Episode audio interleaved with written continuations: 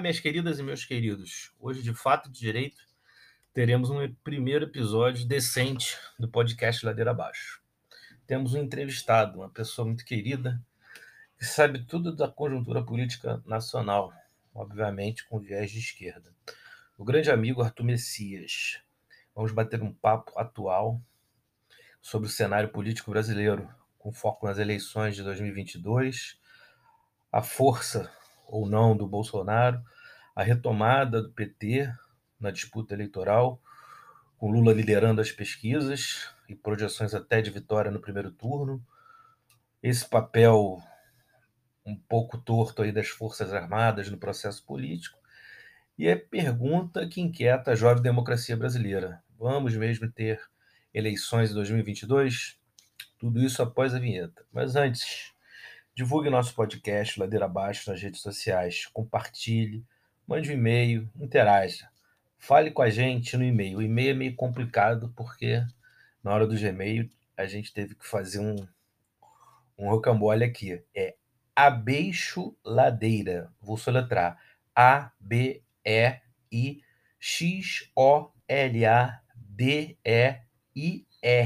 arroba gmail.com ou no Twitter no arroba ladeira abaixo, número 9. Ou fala comigo no meu Twitter pessoal, arroba ViníciusUFRJ, isso é mais fácil. Tudo isso tem na descrição da Lucard lá do, do, do, do, do Spotify, fica fácil de achar. E galera, vamos pro episódio, ficou massa. Um beijo, abração, tudo de bom.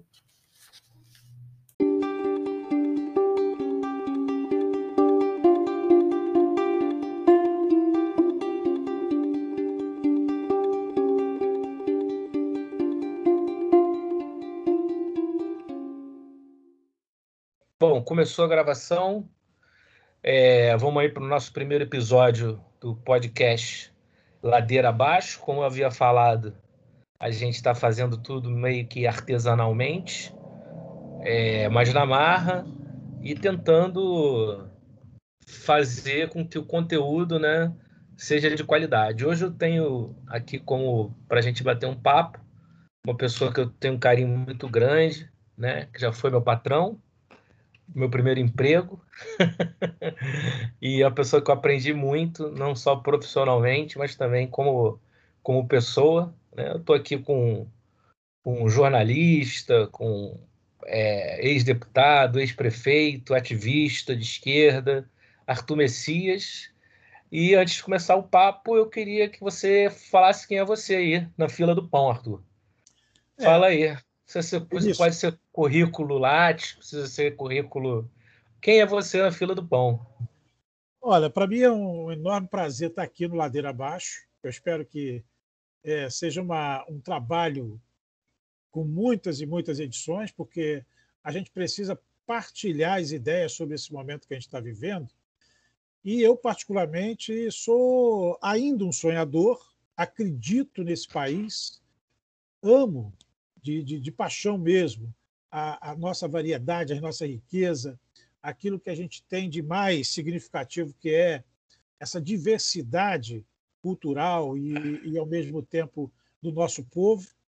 É, e hoje, infelizmente, não, não, não gozo de muita esperança do ponto de vista das coisas que eu, eu imagino que estão por vir, porém, é, eu me coloco aí como uma pessoa que, que tem uma trajetória bastante é, rica, né, do ponto de vista da, das relações humanas, das relações políticas, das relações institucionais, e, ao mesmo tempo, é, ainda me sinto é, em plena condição, condição de aprender muito ainda com as coisas que no dia a dia a gente acaba é, vendo e até se surpreendendo. Valeu, Arthur. Obrigado aí pela apresentação, né? Sempre um humanista né? acima de tudo, né? E a gente está muito preocupado, né, com, com os rumos, né, que o, que o Brasil tomou, principalmente após 2013, né?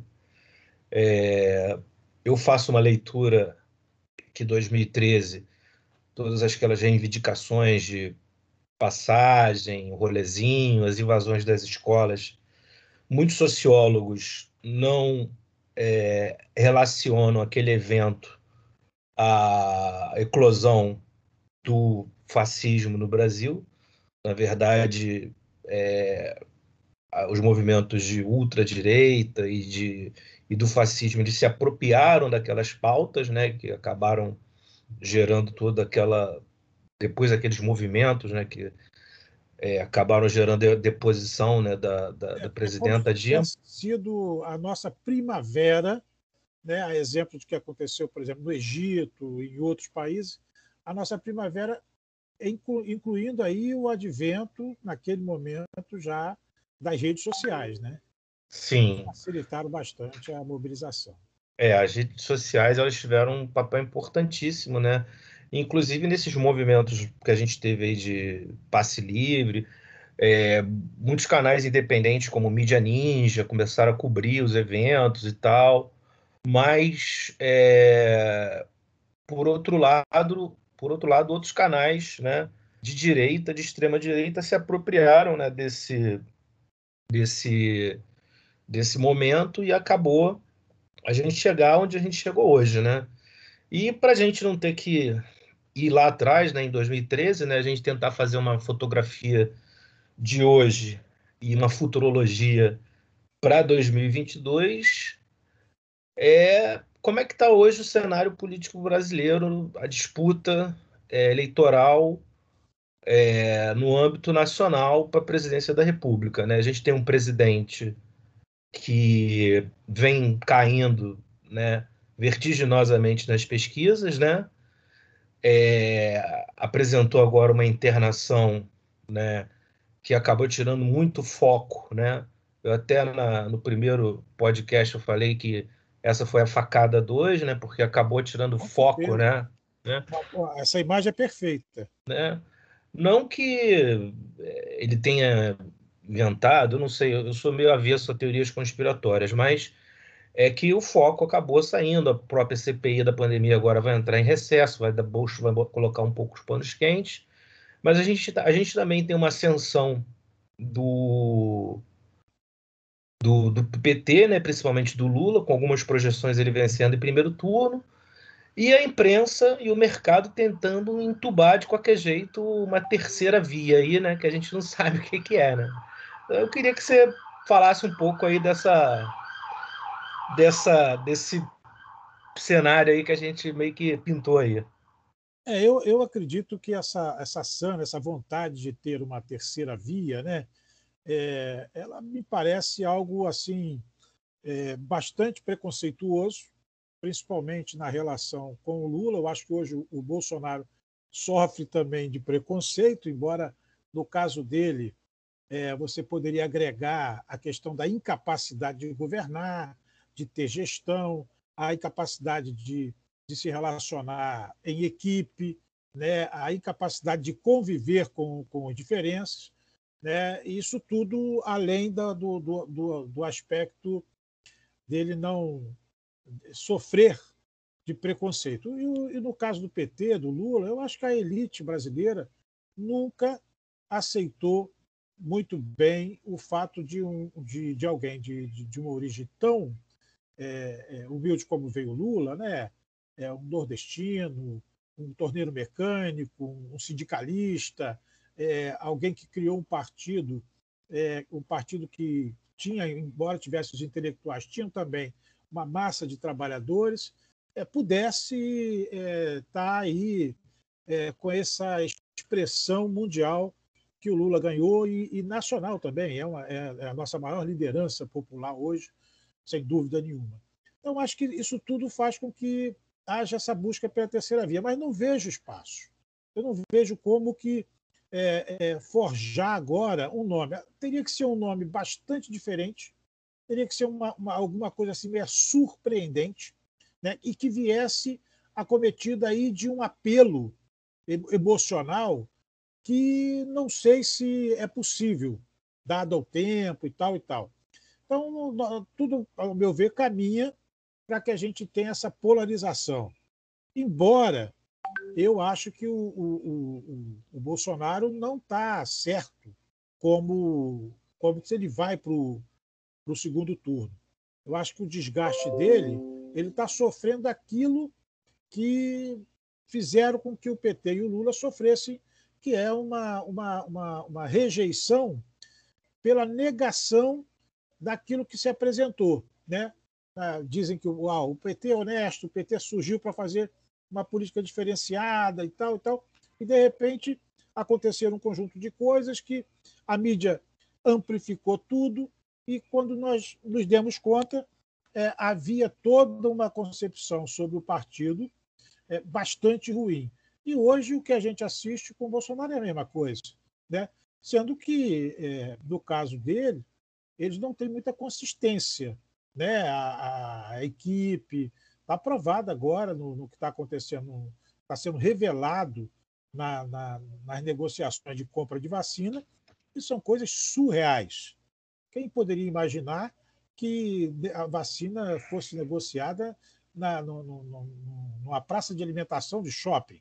Né? Quem poderia imaginar que, que fossem comprar de pessoas sem nenhum tipo de, de, de vínculo com alguma empresa que realmente fabricasse vacina ou que tivesse uma intermediação mais oficial da, da, da, da do, do, de quem fabrica a vacina, dos laboratórios que fabricam a vacina. Ao contrário, foram pessoas totalmente avulsas, né, vendedores autônomos, que ganharam espaço junto lá ao segundo escalão do, do, Ministério da Saúde, e agora a gente viu até o primeiro escalão, que revelado o envolvimento do, do ministro, né? Então, isso significa, na verdade, um amadorismo, uma, uma irresponsabilidade e uma ânsia por fazer negócio né, às custas aí dessa, desse grande drama que vive a nação brasileira, essa tragédia que vive a nação brasileira, que é aí a gente caminhando aí para 600 mil mortes é, em função do, do, da pandemia, em função do, do, do Covid-19. Então, Vinícius, eu, eu, eu acho que o cenário ele já está dado né? A, a tendência é piorar, do ponto de vista tanto para um quanto para o outro. Mas eu não acredito que, que haja é, espaço para fabricarem um, um, um, outro nome, não. O povo vai ter que definir, é, se optar por um desses dois projetos. Um é o que está aí, totalmente é um anal sem rumo, né, a deriva, né, feito bosta na água mesmo, sem destino, e um outro que as pessoas já viram. Já viram durante oito, doze anos né, o funcionamento de um governo de esquerda, um governo petista, que é agregador, que é inclusivo, que trabalha inclusive com os setores produtivos, empresariais, industriais e também com os setores financeiros, né, e que soube fazer desse país um país emergente é, com a projeção é, internacional bastante significativa. Então, eu vejo que esse é o cenário que se apresenta aí. Né? E fico feliz de saber que a gente tem alternativa. E a alternativa é o Lula. É.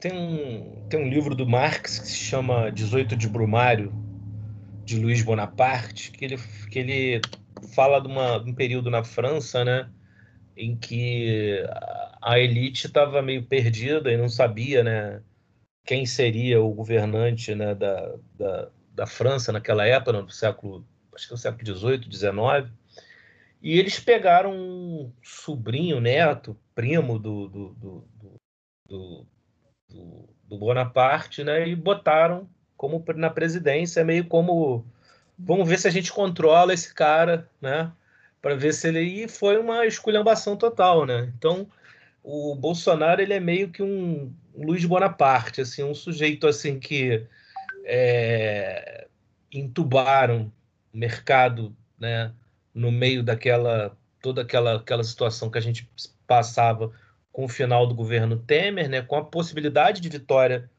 do Haddad, né, que eu acho que a, o Haddad ele teve uma uma possibilidade de vitória, é, né? Foi muito bom, o desempenho foi bom. Foi, foi muito bom com, com toda a rejeição do PT que em 2016, né, foi muito grande, né? E é, o mercado, né, a imprensa apostou que algumas figuras né, e algumas instituições controlassem o Bolsonaro. Né? A, por exemplo, a Rede Globo sempre teve a, uma frase de que o Moro controlaria os arrobos autoritários do, do Bolsonaro, né? Assim, que é meio até contraditório, né? Porque se tem uma pessoa que se mostrou totalmente contrária aos princípios do devido processo legal foi o Moro. Como é que você vai botar ele como cão de guarda da, da democracia, né? E a própria, os próprios Forças Armadas, né? Eu acho é, tem muitos trabalhos acadêmicos, que, muitos livros assim escritos sobre o papel das Forças Armadas na história do Brasil. E assim, a, existe um, uma crença na sociedade e a imprensa ela acaba reproduzindo isso, principalmente a grande imprensa, né, de que os militares, né, eles são os bastiões da legalidade, eles estão ali para controlar qualquer tipo de excesso, né? E a gente vê que a história depõe totalmente contrário a isso, né? É. É, se a gente pegar 64, se a gente e o próprio Twitter né, do, do, do general antes do, do, julgamento do HC do Lula, né, lido em cadeia nacional pelo, pelo William Bonner, né, só corrobora né, a tese da influência né, das Forças Armadas na política brasileira, né? O que é uma marca latino-americana, né? Se a gente for ver em países da Europa, até mesmo nos Estados Unidos, é, é, as Forças Armadas não participam do processo político, né? De forma nenhuma. Até porque, não, até porque, não desculpa de tempo, só para terminar meu raciocínio, é, não se negocia com quem tem arma. Como é que você vai negociar com quem tem o monopólio da força. Né? Então, é, o que o Bolsonaro está fazendo agora é colocando dentro do jogo político a força, que é uma estratégia de milícia. Né? Como é que a milícia atua numa comunidade? Na base da força. E a força institucionalizada que ele tem para colocar dentro do Planalto são as Forças Armadas, entendeu? Então, assim, não tem como você negociar politicamente com força. Você vê o Omar Aziz, é, fez uma declaração em, em relação às Forças Armadas, a declaração sobre corrupção, e ele, inclusive, foi até muito cauteloso, foi fez ressalvas de que não são todos os militares, e teve aquela nota né, absurda de todos os de todos os integrantes, de todas as forças, é, sentando o cacete no Omar Aziz, né? E depois foram descobrir até a ficha dele no SNI, que ele era ele era ligado ao movimento estudantil, né? Enfim. É... Agora, Vinícius, eu acho que essa sua colocação é perfeita. Né? É, é, é, o Bolsonaro se vale hoje das Forças Armadas, é, no, fazendo esse, essa comparação aí com, com a questão da, da, das milícias e, e, através do uso da força. Mas eu acrescentaria um dado, e esse dado também ele não é novo, ele não é autêntico, original, já se deu em outros momentos da história brasileira e em outros países também acontece. É, os militares ficaram de fora dos governos, apenas ocupando os, os espaços dos ministérios é, ligados às três forças, e eles cansaram disso. Hoje eles querem ter uma participação no, no Estado brasileiro ocupando espaço no, no, na, na, na cúpula de governo. Né? Isso eles deixaram claro. Deixaram claro e tiveram total respaldo do Bolsonaro para fazer isso. Então, esse dado que você coloca de que o uso da força pelo Bolsonaro através dos militares se agrava quando a gente tem um corpo de militares né, com intenções que não são republicanas na relação com o Estado brasileiro. Né? Haja visto o conjunto de, de coronéis envolvidos, por exemplo, hoje no Ministério da Saúde, e cada um puxando a sardinha para a brasa para sua sardinha na negociação das vacinas. Isso não tem como esconder mais, isso é fato. Né? Isso, não, é, isso chocou, inclusive, um dos senadores da base do governo, que é membro da CPI. Né? O Bezerra lá, ele, ele se sentiu chocado quando viu aquele conjunto de, de relatos envolvendo é, as pessoas do, do, do militarismo. Então, acho que, que fica muito mais difícil você fazer uma discussão ideológica, ah, os militares são, por natureza, contrários a regime de esquerda, são, por natureza, contrários a, a, a, a, a um Estado que, que contemple é, ideologias de esquerda. Mas né, isso é balela. Né? Eles são, sim, mas hoje os interesses que eles têm são muito mais além disso. Eles não vão querer apenas evitar uma, uma vitória é, do Lula apenas para evitar que entre uma ideologia com a, com a qual eles não, não, não, não, concordam.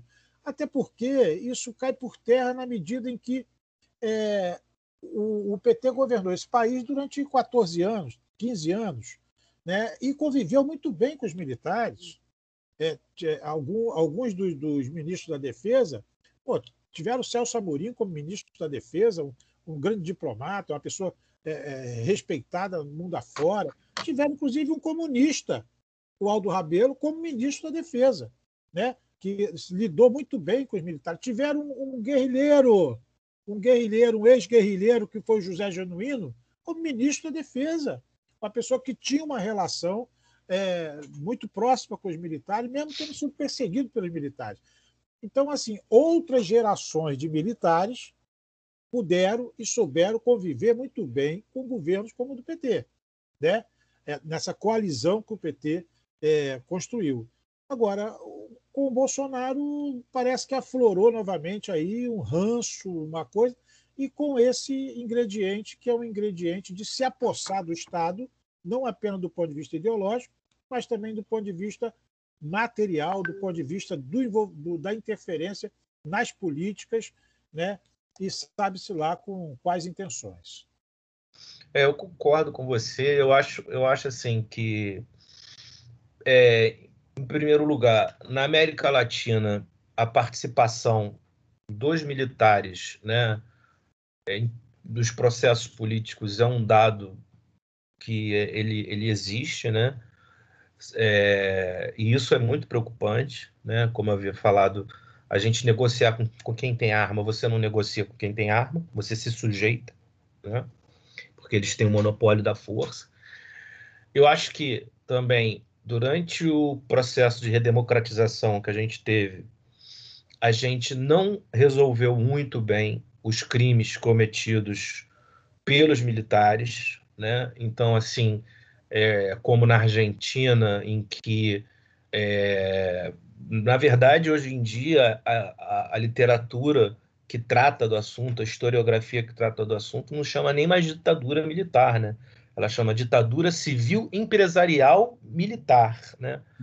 Então, assim, eu tive na Argentina antes da pandemia e eu fui numa livraria lá que é muito famosa, que é Siglo XX, acho que eu tenho até o livro aqui, é, é Siglo XX, e era um livro que falava do envolvimento do judiciário com, a, com, a, com, com o regime militar, entendeu?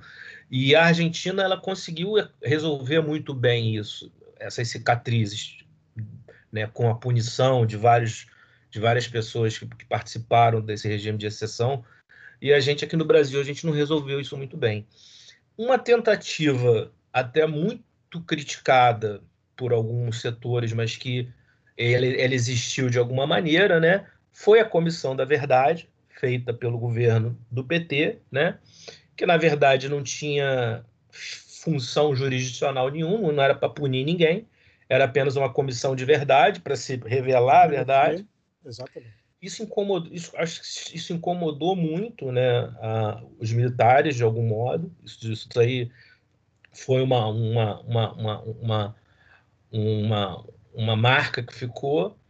E é, é, aquela, é aquela questão, né? Eles agora eles têm um governo que tem um presidente, né? Que tá, eles estão pegando o governo de porteira aberta, entendeu? Então, assim, não tem nenhum limite como teria num governo civil, né? Os governos, eles são civis, né?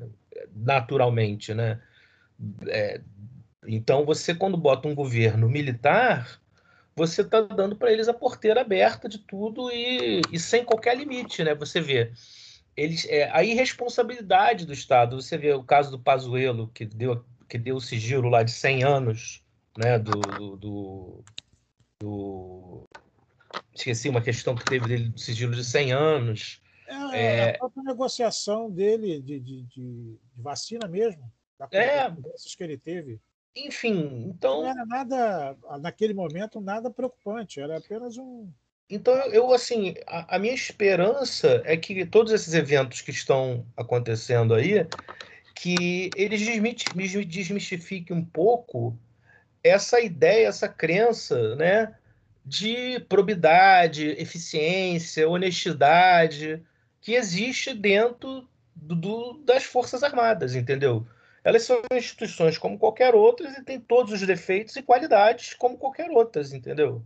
É, Talvez essa, essa CPI ela seja pedagógica nesse sentido e a imprensa é, diminua um pouco a bola é, da, do, dos militares, né? Que eles sempre, a, Rede Globo sempre exaltou, né?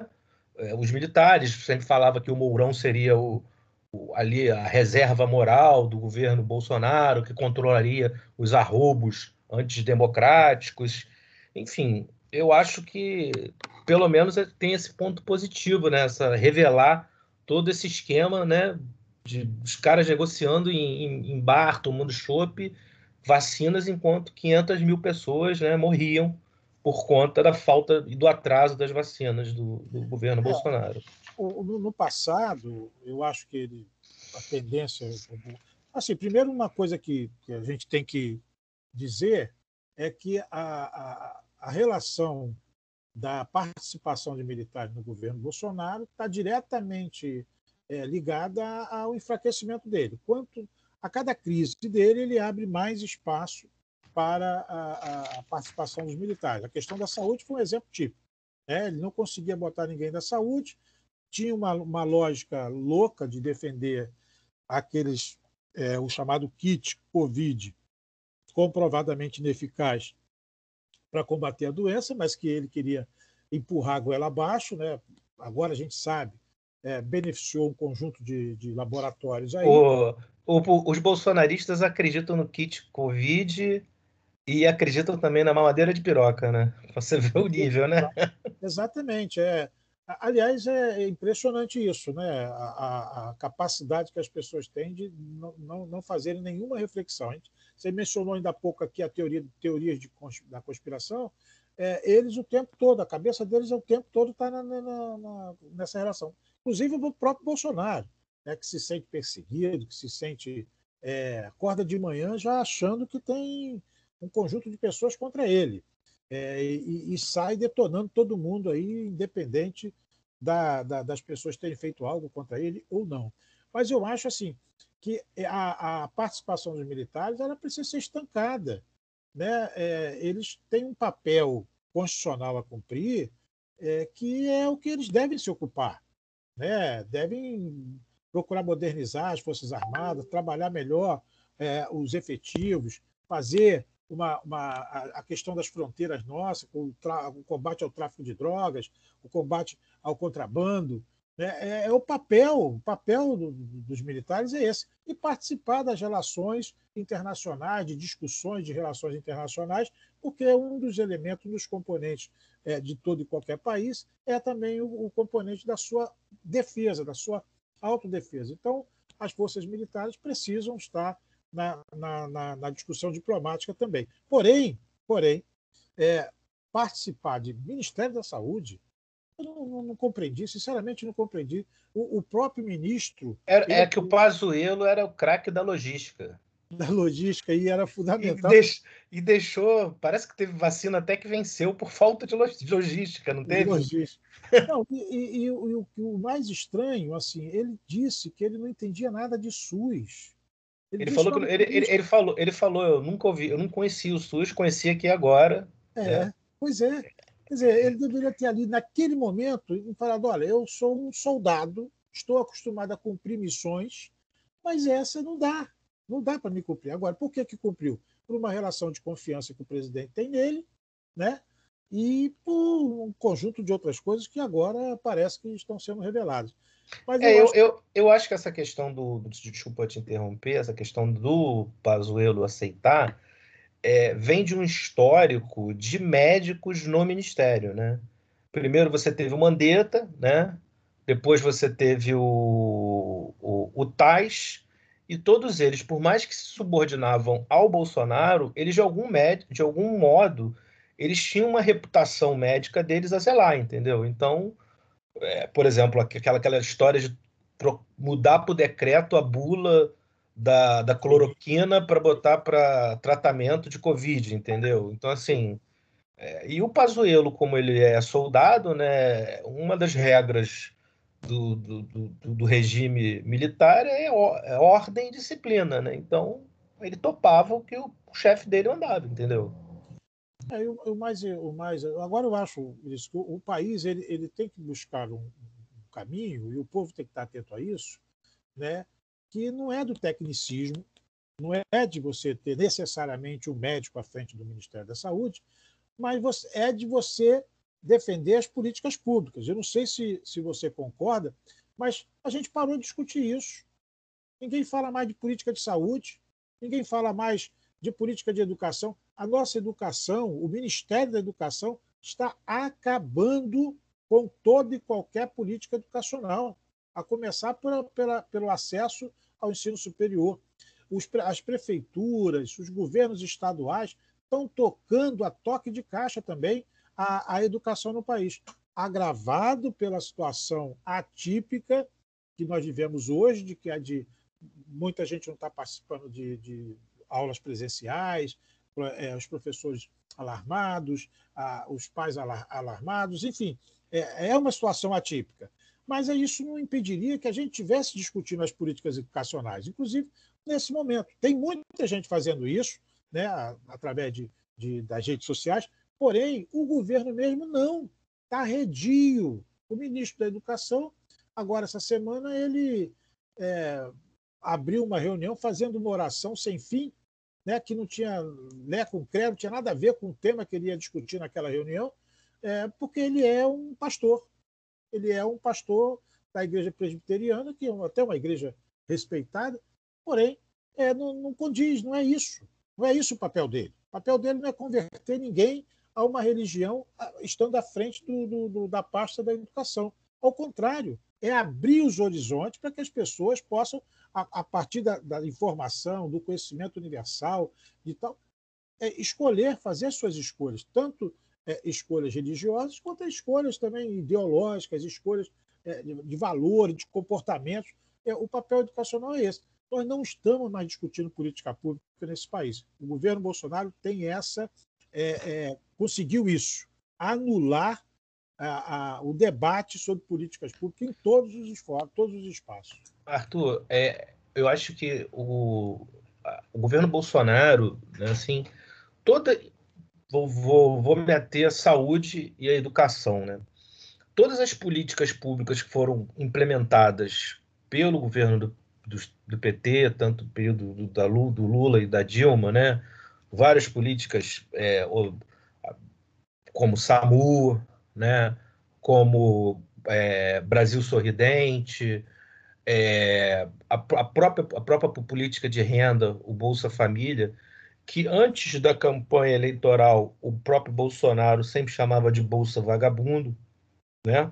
Exato. Mas depois ele descobriu através de pesquisas que se ele continuasse com esse discurso, ele ia levar um cano nas eleições, ele mudou o discurso, né? É, políticas de, educacionais que a gente tem nas universidades, os institutos federais, né? A expansão, tudo o que hoje é, está funcionando é, no governo federal é herança dos governos passados, especialmente Dilma e do governo do, do Lula, porque o governo do Temer foi um governo tampão de desmonte, né? teto de gastos, reforma trabalhista. E hoje o projeto do, do, do governo Bolsonaro é tudo isso que foi construído durante os, os, os 12 anos do governo PT é a desconstrução e a destruição disso daí, entendeu? Ele só não dispor, ele só não termina com o programa do Bolsa Família, porque ele sabe que se ele acabar com o Bolsa Família, ele perde as eleições. Ao Mas pro... está se agarrando no programa. Está se agarrando e, gerando até uma tensão com a equipe econômica do Guedes, que quer ao máximo manter a política neoliberal né, do Chicago Boys ali ao extremo, né, de austeridade, mas ele sabe que se ele acabar com o Bolsa Família, ele tá dando tiro no próprio pé e é aí que ele não, não, se, re, não se reelege nem para síndico lá do Vivendas da Barra, lá onde, onde ele mora lá. é. Agora, você tocou no nome do Guedes. É, até hoje eu não sei exatamente do ponto de vista é, governamental, no sentido de, de, de, fazer coisas para a nação. O governo para isso, né? É, é, não sei o que o Guedes está fazendo lá. O, o, a sensação que eu tenho é que ele veio para dilapidar ainda mais o Estado brasileiro. Vender o que tem, né? É, gerar um, uma, fazer uma reforma tributária que beneficia o setor financeiro, beneficia o, o setor produtivo, é, a, a, a, ampliar a questão da flexibilização da, da relação de trabalho e é isso, quer dizer. É, é, o, o, o, Guedes é o Caco Antibes do Sai de Baixo.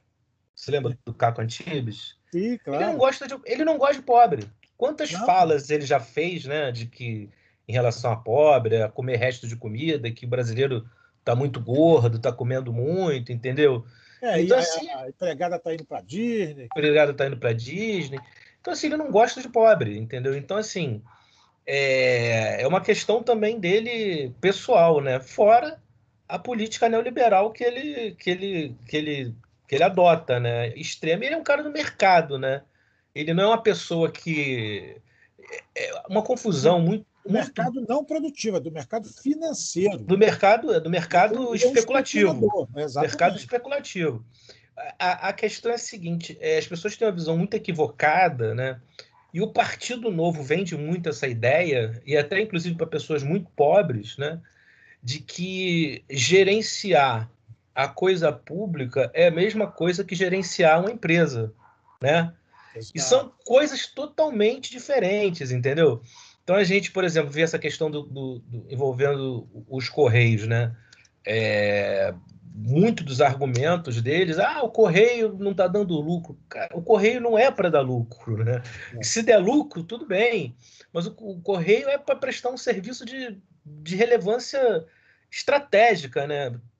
Poucas pessoas sabem, mas correios ele tem até serviço de internet em locais distantes que as operadoras tradicionais não vão porque não tem uma relação custo-benefício. Né? Não, os Correios são também é, é, é, os correspondentes bancários em muitas pequenas cidades desse país que não tem banco, que não tem agência agora, bancária. Agora você acha que privatizar o Correio, uma grande empresa, ela vai querer colocar uma agência lá para dentro de Rondônia? É, não vai, entendeu? É igual o McDonald's. O McDonald's ele, ele vai para um lugar que não tenha mercado consumidor? Óbvio que ele não vai, entendeu? É. Agora, o, o Correio é uma empresa pública, estrategicamente ele tem que ter uma capilaridade que tem que ser metrificada não pela lógica de mercado, mas pela lógica da prestação do serviço público. Você está tá me entendendo o que, que eu estou falando? Inclusive, até na, na, na, sua cabeça e na minha também, não estão as cartas. Né? A carta do ponto de vista físico, que, uhum, que a gente uhum. poderia chamar, embora seja também o papel dos Correios. Mas hoje a população já aderiu às compras né? As compras pela internet, as compras pela. pela... Não, inclusive tem uma, uma foto. Isso também, tem uma foto muito, uma foto muito engraçada na, na internet circulando, que é a FedEx, que é uma grande entregadora de. Ela, ela entrega no Brasil pelos Correios, né? E tá assim, uma embalagem da FedEx Exatamente. com, com, com o adesivo dos Correios, entendeu? Então, é. assim, é, é, é, é uma ideia muito equivocada, assim, de, de, de neoliberal. Eu digo assim, é, e o Rubens Casara, né, que é um juiz que é, ele até é, escreve muito sobre a questão do neoliberalismo, né, e pós-democracia, né, regimes pós-democráticos, né, ele fala que o neoliberalismo que a gente está vivendo hoje, ele não prega um Estado mínimo, como os liberais clássicos pregavam. Eles pregam um Estado mínimo para o povo, mas um estado máximo, né? Para quem tem dinheiro. O banco, quando está quebrando, ele vai ter toda a proteção do Estado, né? Para poder se reerguer, para poder ter um financiamento.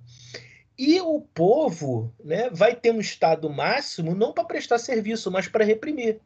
É só a gente pensar as comunidades, as favelas.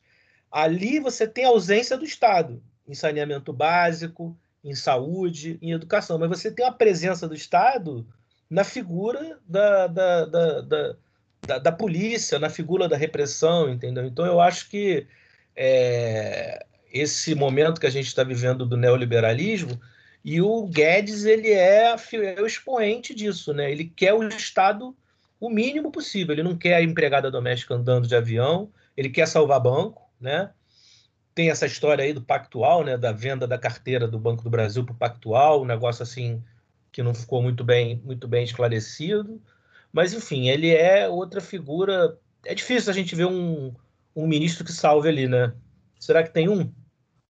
Não, é, existe um mito. Aliás, tudo nesse governo é mito às avessas, né? Mas é, vamos usar essa expressão, que é do ministro da Infraestrutura, do Tarcísio. É. Também eu, eu, nunca vi aquilo, meu Deus. Estão construindo um mito do que o cara tá, é um tocador de obras. Ele não começou uma obra do zero. Ele não fez uma licitação que pudesse, de, de expressiva, né? Expressiva. Ele está tocando obras paradas, obras que, que foram paradas por diversas razões, né? da, do, do, governo Dilma, do governo Temer, e enfim. É, é mais, isso. Mais uma vez, bate naquela figura, bate naquela figura da construção do imaginário do militar. Né? Nas redes bolsonaristas, ele, ele é pré-candidato, acho que a São Paulo, governador de São Paulo. Né? Está uma briga entre ele e o Weintraub. E é, nas redes bolsonaristas, corre-se o mito dele de que ele foi o 01 na turma dele no, no IME, que ele é um engenheiro brilhante, que ele é um militar. Então, assim, você vê como é que é, essa figura né, do militar, da excelência militar, né? O, é, o cara tem um currículo, mas por dentro, não tá, como você falou, a gente não vê ele fazer nada de novo, entendeu? Não. Você não vê ele fazer um PAC, por exemplo. E, e Vamos inaugurar um PAC, um Minha Casa Minha Vida, um, um projeto novo, alguma não, coisa. Não tem projeto. Ele não tem nem autonomia para construir um projeto. Ele, ele, ele tem que conseguir alguns recursos para ir tocando algumas obras. Até porque parte desse, dessas obras, os recursos já estavam alocados. Tem até recursos que são de empréstimos, que são recursos de, de fontes internacionais e que não podem ser desviados para outras, outras atividades ou até de, de, de, de, BNDES, financiamento público e tal. Então, na verdade, é, como você falou, não se salva ninguém no, no, no, governo, porque o governo não tem uma unidade, não tem um projeto de nação, não tem um projeto de país. Né? A, a, a própria fala do Bolsonaro é uma fala de dizer o seguinte: ah, queremos garantir a liberdade para o Brasil. Né? Isso é muito vago, assim como foi vago o, o discurso dele. É, é, Brasil acima de todos e, e, Deus acima de tudo, alguma coisa assim. É, é, Brasil, Brasil. Não é Brasil, não é Brasil. Brasil é uma coisa abstrata. Né? A, a, a nacionalidade, o, o, o, sentimento de brasilidade, ela está nas pessoas, em cada uma, em cada um, cada um de nós. Né? E nós somos brancos, negros, imigrantes, nós somos cafusos, nós somos nordestinos, nós somos sulistas, nós somos do centro-oeste, nós somos índios. Né? É essa a realidade brasileira. E, o, infelizmente, o governo. E, e, isso que você fala para todo mundo. Isso que você falou é uma coisa muito importante, né? E uma coisa assim que a gente tem estudado muito em teoria política, em direito constitucional, que é o novo constitucionalismo latino-americano. E ele advém da Bolívia, que a Bolívia, com o governo Evo Morales, né, eles, eles partiram do pressuposto de que é, é um Estado plurinacional, entendeu? Então, é, tanto que as Supremas Cortes elas são compostas né, de, de índios, de negros, de brancos, enfim, entender a, a, a, a realidade como uma realidade plurinacional, né? a figura. Tem uma Índia no Chile. No Chile, tocando. É, ele fala isso. O processo constituinte vai ser. Parece que é uma Mapuche, né, que vai, que vai tocar o, o processo constituinte. E no Brasil você vê é, um, na questão indígena, né, eu não sou especialista nisso, mas assim, você vê um projeto todo contrário ao que a gente está vendo em algumas, é, alguns países da América Latina, né? Teve até uma fala de uma deputada numa comissão dessas aí, envolvendo o projeto aí da, da, da, esse projeto de lei da questão das terras indígenas, uma fala assim extremamente preconceituosa que ela diz que o, o índio ele quer ser civilizado, não quer ser aquele, aquela, aquela coisa, aquele assim uma coisa absurda. Até o, o, o, o Rubens Valente, não, como é que é o nome daquele deputado? O, de barba, o que é do PSOL, o... de São Paulo? Acho que é de São Paulo, acho que é o. Enfim, ele, ele, ele falou que ele, tá, ele participando da comissão, ele falou: estou aqui chocado com uma fala dessa, né? De, dizendo que os índios eles querem se tornar pessoas civilizadas, né? Como se não fosse é, é, civilizados, né? Da, sob a ótica deles, né? Fazendo, fazendo uma comparação, Vinícius, você tocou nessa questão, me lembrei de, um, de uma outra, de um outro povo que também tem um sentimento muito forte de pertencimento a uma realidade, assim como os indígenas, em sua maioria, também têm, que é o povo cubano. Né? A gente vive hoje uma realidade em Cuba é, de extrema asfixia, né, por parte já de que dura mais de 40 anos, por parte do, do, do, dos Estados Unidos e de outros pa países satélites aos Estados Unidos, é, que impôs aquele embargo lá em Cuba. E, em função de um conjunto de, de coisas, hoje Cuba é, atravessa um dos seus piores momentos, né? do ponto de vista econômico, do ponto de vista é, é, da, da, das condições mínimas, a, a simples queda na, na, no fluxo turístico lá e, implica é, em que muitas pessoas fiquem sem sua renda, porque dependem diretamente da atividade turística em Cuba. É, ou, ou, seja, agora, houve uma manifestação em Cuba, né, é, uma série de questões lá, parecida com a de, de 2013 aqui no Brasil, né? cheia de, de reivindicações, é, e sempre vai haver. E é, e é, natural que haja. Assim como tem índios que vão lá e, e, e, colocam um cocá na cabeça do Bolsonaro, embora o Bolsonaro seja uma das pessoas que ele tem lado nessa história. Ele defende madeireiro, ele defende o extrativista lá, o, o, o cara que quer tirar a floresta da, da, da Amazônia ou de qualquer outra área, tirar o índio e botar lá o, o gado, né? ele defende o, o, a extração mineral né, dos garimpos eh, em terras indígenas e ele não defende a demarcação das terras indígenas. Mesmo assim, você tem grupos indígenas que botam cocá na cabeça do, do Bolsonaro é, num dado momento. Em Cuba vai ter.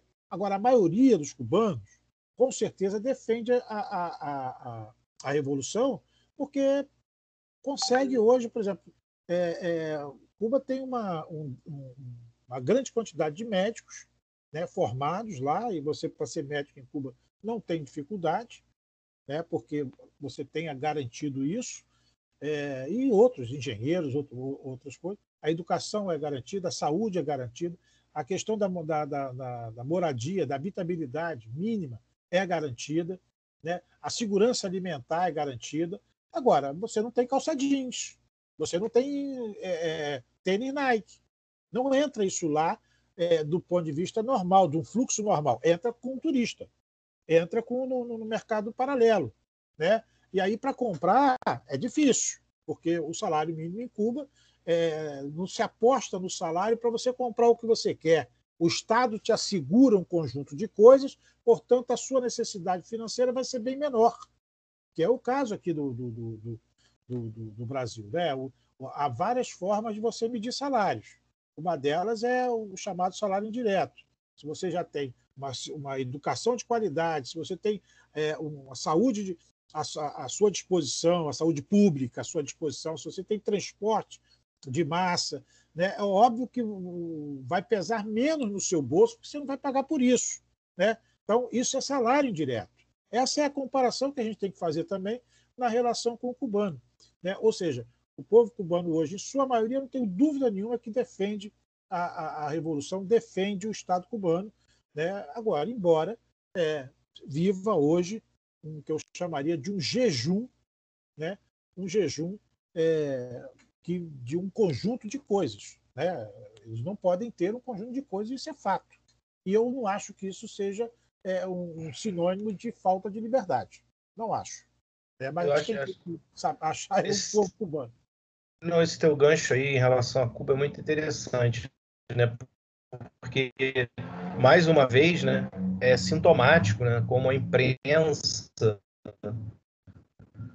é, é, em relação à, à questão cubana, né? Porque sempre tratam como uma ditadura, sempre tratam uma, um regime de restrição das liberdades individuais, é, mas nunca tratam da questão envolvendo o embargo, né? Exato. Que com o governo Obama se demonstrou um ensaio de, de reduzir um pouco, mas o negócio acabou não andando de uma forma como se pensava, né? E assim, é, até a, a existência da União Soviética, né? Cuba sobrevivia, né? Com, com a ajuda da União Soviética, né? E, poxa, a gente vai já ir falando quase 30 anos, uma ilha do tamanho de Cuba, né? É, se manter sob o embargo é, criminoso, né? E se manter em pé, né? É, aquele, não sei se você conhece aquele jornalista Ricardo Amorim, que Sim. trabalha numa uma Rata Conexa, ele uma vez por um ato falha, ele falou, reclamando de Cuba, obviamente, ele falou assim: é porque Cuba só tem educação, saúde e segurança pública. o pessoal é. caiu de pau nele na internet, que, pô, é, tem uma pichação em Cuba.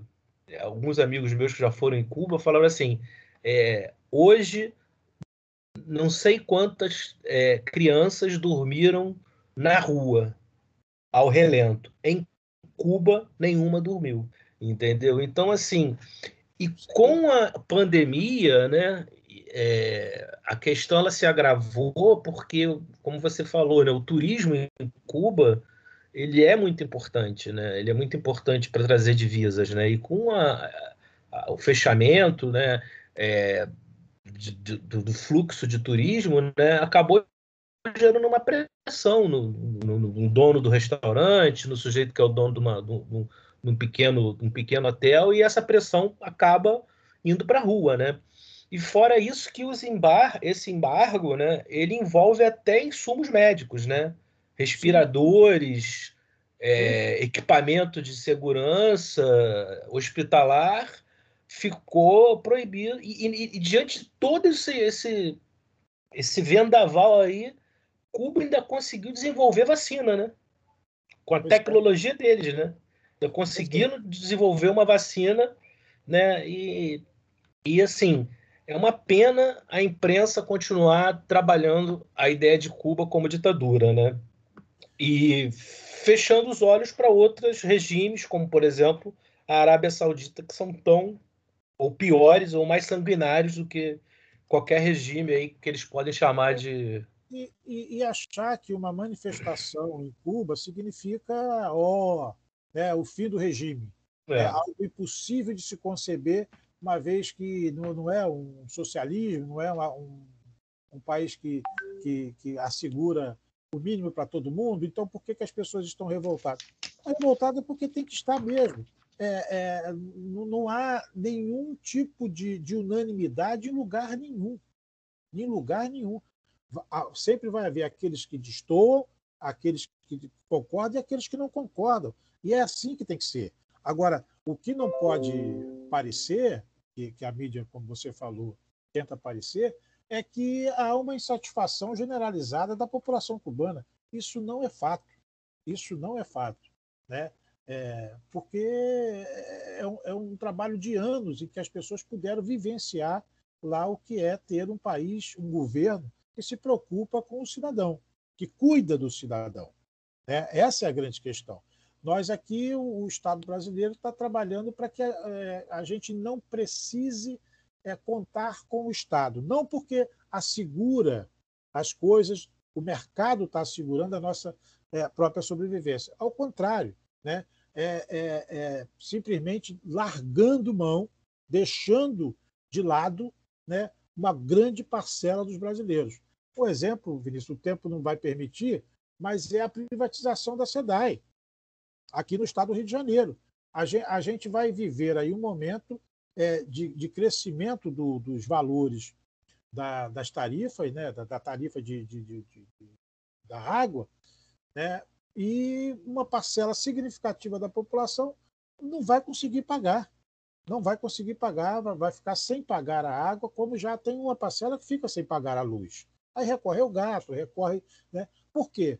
Porque é, é impossível, é, na lógica do mercado, você atender a comunidades de baixa renda. Né? Você só consegue atender comunidade de baixa renda se você tem uma política pública subsidiada de subsídio ao acesso à água, que é, um, que é um, uma coisa fundamental à vida.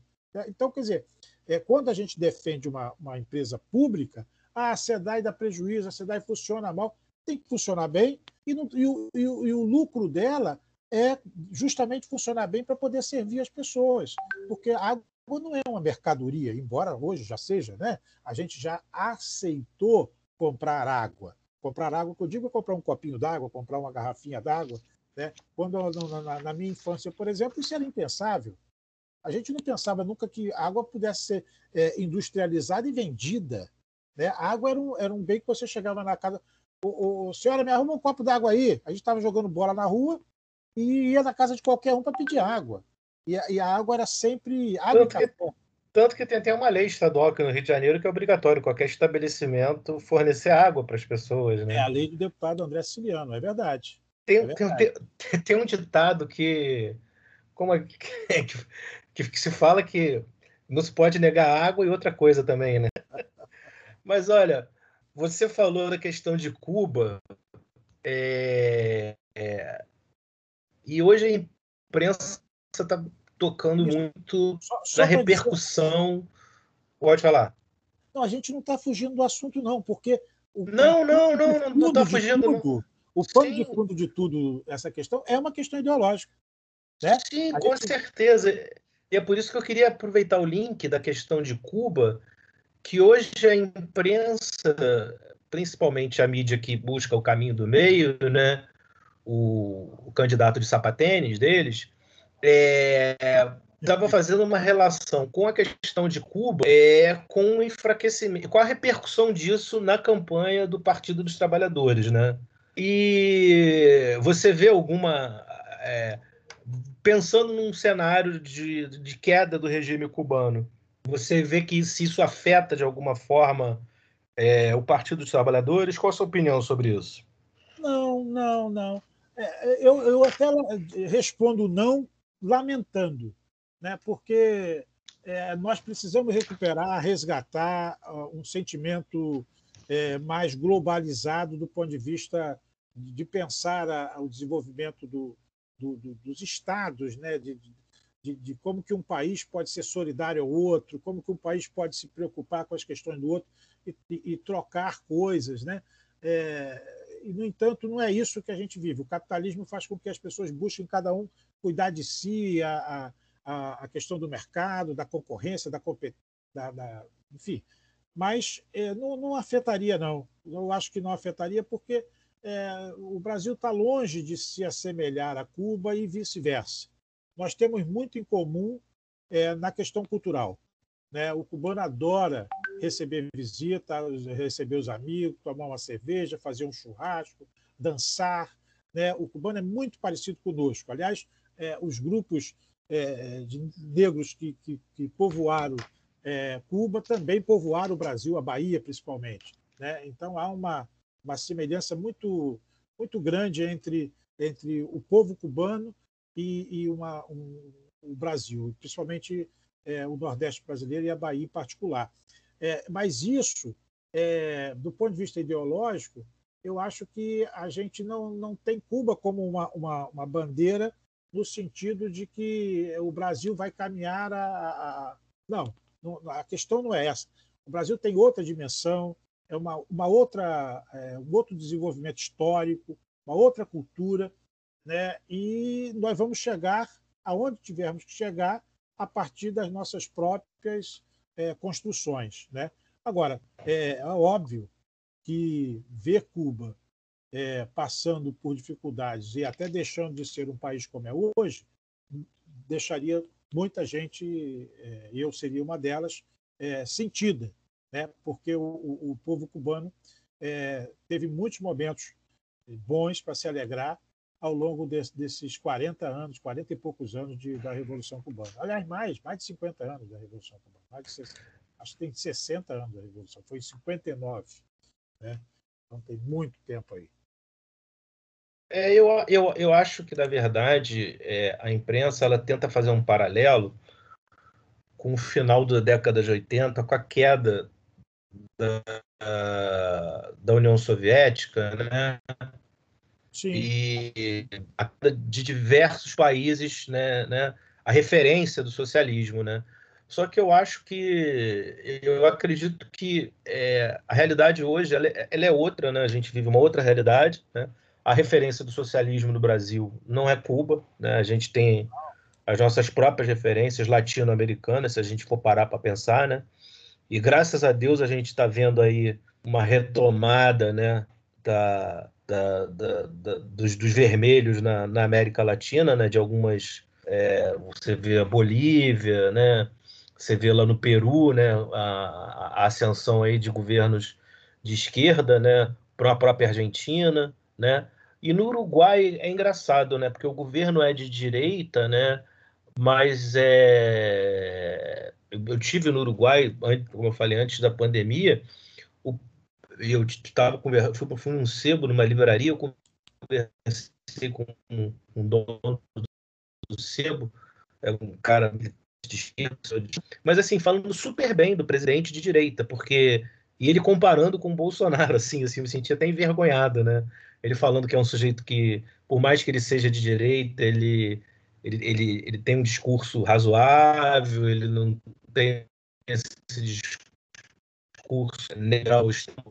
E eu acredito, assim, que é, a questão de Cuba, como você falou, a gente lamenta, né? Porque é, bravamente, ela sempre lutou, né, ali nas barbas do Tio Sam, né?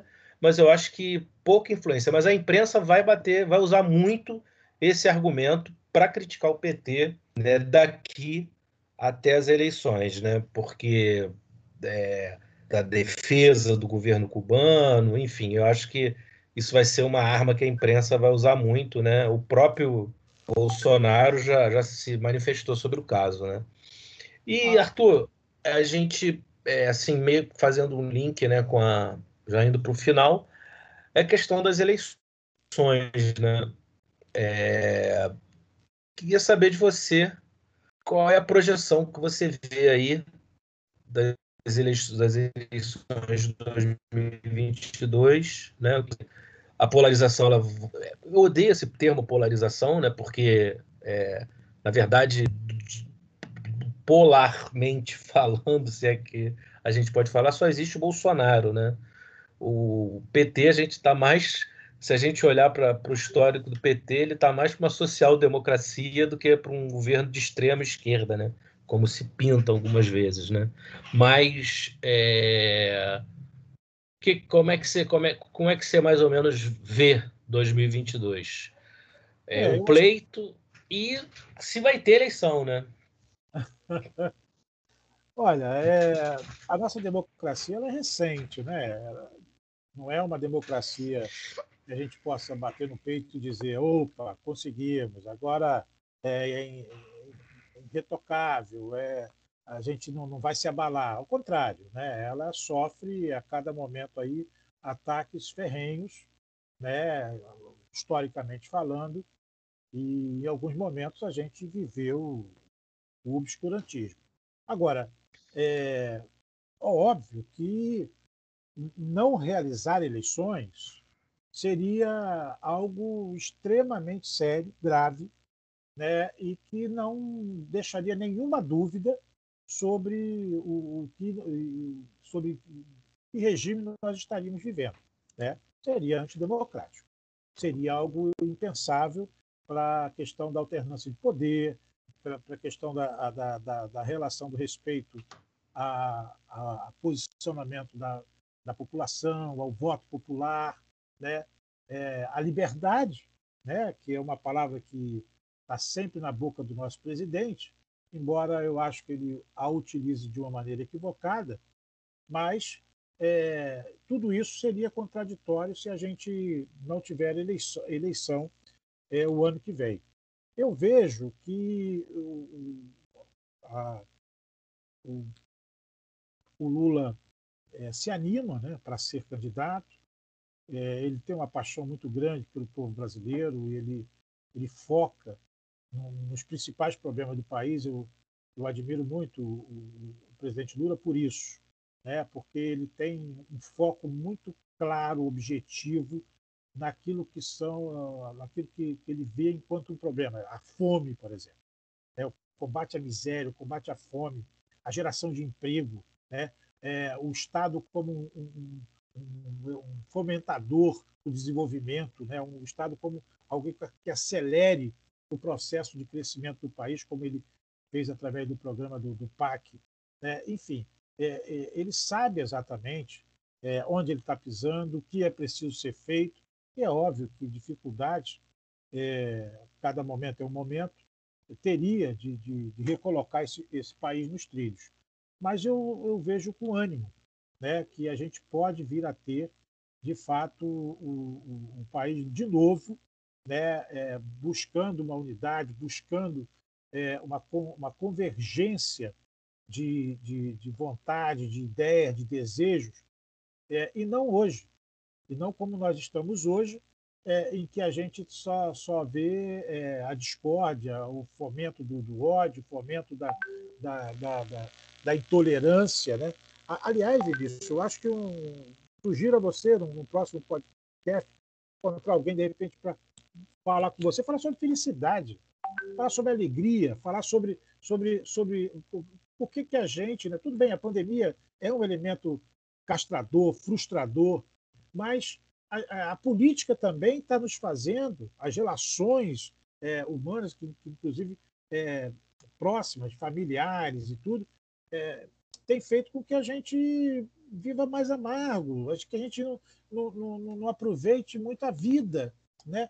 É, eu, eu, vou, eu, eu vou ser bem sincero com você, assim, tem parentes meus que são bolsonaristas que eu não é que eu briguei e não parei de falar, mas assim, numa reunião de família, quando a gente tinha reunião de família, que a gente não tem mais, né? É, eu já olho com outros olhos, né? É engraçado essa questão da rede social, ela é, ela é muito curiosa porque é, ela antes da rede social você dava bom dia pro teu vizinho, tudo bem, como é que você tá? Agora com a rede social, você sabe que teu vizinho é homofóbico, você sabe que teu vizinho ele ele defende ditador, defende tortu, torturador, e é o que você falou, isso impactou muito nas relações humanas, né? Isso daí é uma, é uma questão que realmente impactou muito. Até isso, até para isso, eu acho que a gente tem, tem que ter essa alternância né, na, na presidência. Eu acho que o. A, a, mas o Bolsonaro, mas o Bolsonaro, a política dele é movida pelo ódio, né, o, Pelo Arthur? ódio, apenas pelo ódio, é impressionante. E ele Entendeu? despertado ele... de muita gente. Ele isso a, a, tem aumentado significativamente o número de, de assassinatos nesse país. Né? o feminicídio é algo impressionante. O número de mulheres que são assassinadas pelos seus ex, pelos seus atuais. Né?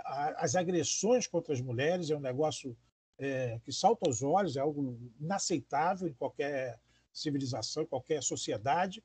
Né? E, e eu, eu não vejo como tudo isso não ter uma relação direta com essa, com essa, com essa questão de, da forma com que as pessoas vem trabalhando a política nesse país. É, o, o, o, Pe o, Pedro, o Pedro Aleixo tinha uma frase, né, quando, quando parece quando teve, a, foi, teve o golpe militar, ele falava: Eu não me preocupo com o general, me preocupo com o guarda da esquina. Sim, exato.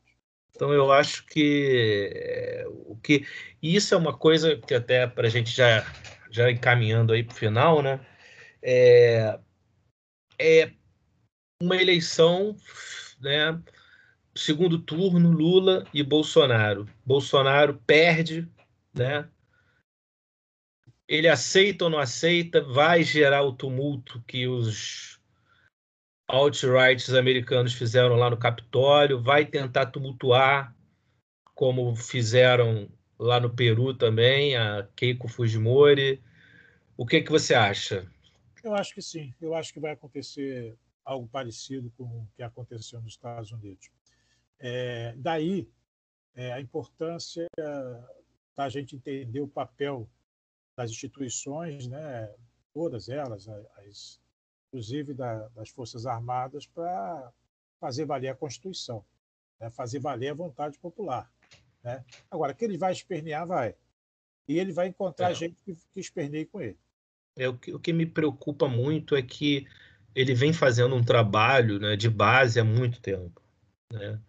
É, ele vai, ele, ele frequenta formaturas de é. turmas militares desde a época que ele era deputado estadual, é deputado federal, entendeu? Intensificou agora como presidente. Agora é um negócio, mas ele já ia já, né? Desde é, 2017, 2016. E não só as Forças Armadas, né? Eu acho que o, o ovo da serpente do governo Bolsonaro está nas polícias militares, entendeu? É, o controle que ele pode ter né? E tentar gerar uma falta de é, gestão dos próprios governadores das suas respectivas é, polícias militares, entendeu? E isso, num processo eleitoral tumultuado, né? Eu não sei como é que a gente vai conseguir gerenciar isso daí, né? É, mas a gente vai precisar gerenciar porque é, é, todos eles precisam entender que um dia ele antecede o outro dia. Né? Como que as pessoas vão é, se comportar no dia seguinte? Tá, faz a, a, a coisa hoje, invade o Capitólio. E o dia seguinte? E depois? E depois? Não sustenta, ministro. Não é. sustenta é, uma, uma atitude dessa por, por muito tempo. Né? Eu aposto nisso. Eu aposto na, na, na razoabilidade, na racionalidade, aposto é, no amor por que não? Aposto no respeito ao ser humano e eu espero que as pessoas percebam claramente o que é melhor para elas, se é uma sociedade em, em, conflito permanente ou se é uma sociedade buscando se desenvolver é, com inclusão social, com é, harmonia, com busca é, de justiça. Né? É, são as opções que estão colocadas para a gente hoje. É, eu, assim, é, a questão eleitoral do Bolsonaro, né, em primeiro lugar, que ele é presidente da República, né? Historicamente, a gente sempre teve reeleições de presidente da República, né? E a figura do presidente da República é uma figura muito forte do ponto de vista institucional e constitucional, né? Então, assim, eu às vezes vejo a esquerda, né, e alguns analistas é, dando pouca força a ele no processo eleitoral. Ele é forte, eu acho ele um, um nome forte, por mais que ele esteja em queda, né? A gente está um ano e meio das eleições, né? É, pode ter um cisne negro aí, como se diz, né? Que não aparece, mas pode mudar totalmente o rumo da eleição, né? É, a gente não pode descartar em absoluto, né? Ele, ele tem a, máquina na mão, né? Historicamente, né? se a gente for olhar é, os presidentes da República, eles sempre se reelegeram, né? Então a gente não pode menosprezar isso. E eventual derrota dele, né, não faz morrer uma coisa que é tão nefasta quanto ele, que é o bolsonarismo, né? Porque eu acho que são duas coisas muito distintas, né? O Bolsonaro e o bolsonarismo, né? É, eu acho que o grande desafio de qualquer candidato que vencer a eleição é, uh, em 2022 é tentar a gente entender como funciona e desconstruir, desconstruir esse bolsonarismo, né? Porque o Bolsonaro pode morrer, mas o bolsonarismo pode ficar aí, que é essa visão de mundo militarizada, essa visão de mundo autoritária. E eu acho que esse é o grande desafio para a próxima geração, né? Que eu sempre falo que a nossa geração falhou miseravelmente, né? Tivemos a ascensão da extrema direita, uma pandemia e em 2008 uma crise financeira igual ou pior a que teve a crise de 29, né? Enfim, é isso que eu acho, né? Mas eu vejo que você é uma pessoa otimista, né? E como o nome do podcast é Ladeira Abaixo, o que, que você acha? A gente está ladeira abaixo ou ladeira acima? Não, eu acho que agora a gente está parado e vendo para que lado a gente quer ir, se é para baixo ou para cima. Estamos é, no cume. Tamo no cume... Já, já era a sua escolha. Estamos é, no, cume, no cume da ladeira. É, exatamente, estamos no cume da ladeira. Eu espero que a gente consiga é, se manter nesse cume e mais com, com sobriedade e com, com a garantia da, da, da, democracia, a garantia de um país soberano, mas ao mesmo tempo um país é, que, que, que olhe para o seu povo, né? um governo que olhe para o seu povo. É, é, é isso que eu acredito. E eu vejo apenas uma pessoa hoje que tem um conjunto de forças, não é nem uma pessoa, é um conjunto de forças políticas que vão para além do PT, bem para além do PT, né? porque eu acho que o trabalho de resgate agora é, é, é muito maior e tem que envolver muito mais instituições, muito mais é, é, partidos políticos, forças políticas, para que a gente possa resgatar a capacidade desse país é, continuar crescendo e incluindo o seu povo combatendo a fome, a miséria, a, a, ampliando os processos é, de desenvolvimento que ele tem que ter. É isso, Arthur. Bom, é, primeiramente agradecer por você ter participado do primeiro episódio, né? E que outros a gente possa participar com mais convidados e você também, né? E assim, no finalzinho, eu só queria que você falasse uma dica cultural aí, o que, que você está lendo, o que, que você recomenda de filme, de série, de livro, o que que você, nesse Olha, tempo de pandemia aí, o que, que você sugere aí para as pessoas? Eu vou, eu, vou, eu vou mais do que sugerir, né? Pode ser. É, ó, eu estou apaixonado. Qualquer por, coisa. Eu estou apaixonado por um cara que é o, o, o ele é controverso, mas eu gosto que é o Bauman, né? Uhum. Que é um polonês, sociólogo, que tem uma teoria bastante interessante que fala de tudo. Ele Cê fala tá... do amor, fala Cê do tá... Você está se fazendo, então? Exatamente. É, é a questão do, do estado líquido, né? De, que nós estamos vivendo, as coisas estão fluindo da nossa, das nossas mãos. E, o que é, e, e tem uma, uma, uma, uma construção que ele faz ele acha que a, a principal privação de liberdade que você pode ter é justamente você não ter a, a liberdade de dizer vou sair daqui, vou para outro lugar. Né? Antes, na visão dele, era por uma questão econômica, financeira, muito mais com uma questão de língua, muito mais com uma questão cultural. Hoje, tem agravado a questão da pandemia, que a gente está impossibilitado é. de circular. Né? Mas ele, eu concordo com ele eu acho que essa é uma das maiores, uma das piores privações e que afeta justamente eles, e essa privação tem um corte de classe, tem um corte econômico, tem um corte é, é, entre que divide entre ricos e pobres. O rico pode chegar e dizer o seguinte: eu não vou ficar mais nesse, nesse país, vou embora. Né? Muitos artistas foram para Portugal, muita gente. Ah, por falar nisso, Vinícius, um dado curioso, muito curioso, desculpa, mas sabe quantos brasileiros foram presos em sete meses, tentando atravessar é, do México para os Estados Unidos? Não, não sei não. 17 mil brasileiros. Só brasileiros. Presos. Não, não entra aí aqueles que conseguiram. Né? Ou seja, isso é um sinal de falência de um país. Né? Se você botar os que foram para Portugal, os que foram para outros países, países vizinhos, é muita coisa. Então, eu estou lendo Balma aconselho todo mundo. Qual, qual do Balma que você está lendo? Amor Líquido? Amor qual, Líquido. Agora é Amor, Amor Líquido. É, Amor líquido. Já, já, li o Estado Líquido, já li alguns outros, mas esse Amor Líquido eu, eu resolvi entrar porque é um momento também que eu estou vivendo. Ah, sim, que bom. Não, eu queria recomendar um filme, né? Que já tem um tempinho, um filme que eu gosto muito, e tem fala muito com o que a gente conversou aqui, que é o Parasita que é um filme é, sul-coreano, né? Que fala de uma história de uma família que tenta sobreviver, né? Na, nas dificuldades do. Foi vencedor, inclusive, do Oscar. Foi o primeiro filme estrangeiro a vencer o Oscar na história. Recente agora. É, é, é um filme de 2019. O filme é maravilhoso. Ele fala muito. O que é interessante, o que a gente conversou aqui, que tem a ver com esse filme do Parasita, é que os problemas do trabalhador, né, eles são universais, seja na Coreia do Sul, seja em Taiwan, seja no Chile, seja no Brasil, né? No próprio Manifesto Comunista do Marx, ele deixa isso bem claro, né? Trabalhadores do mundo univos, né?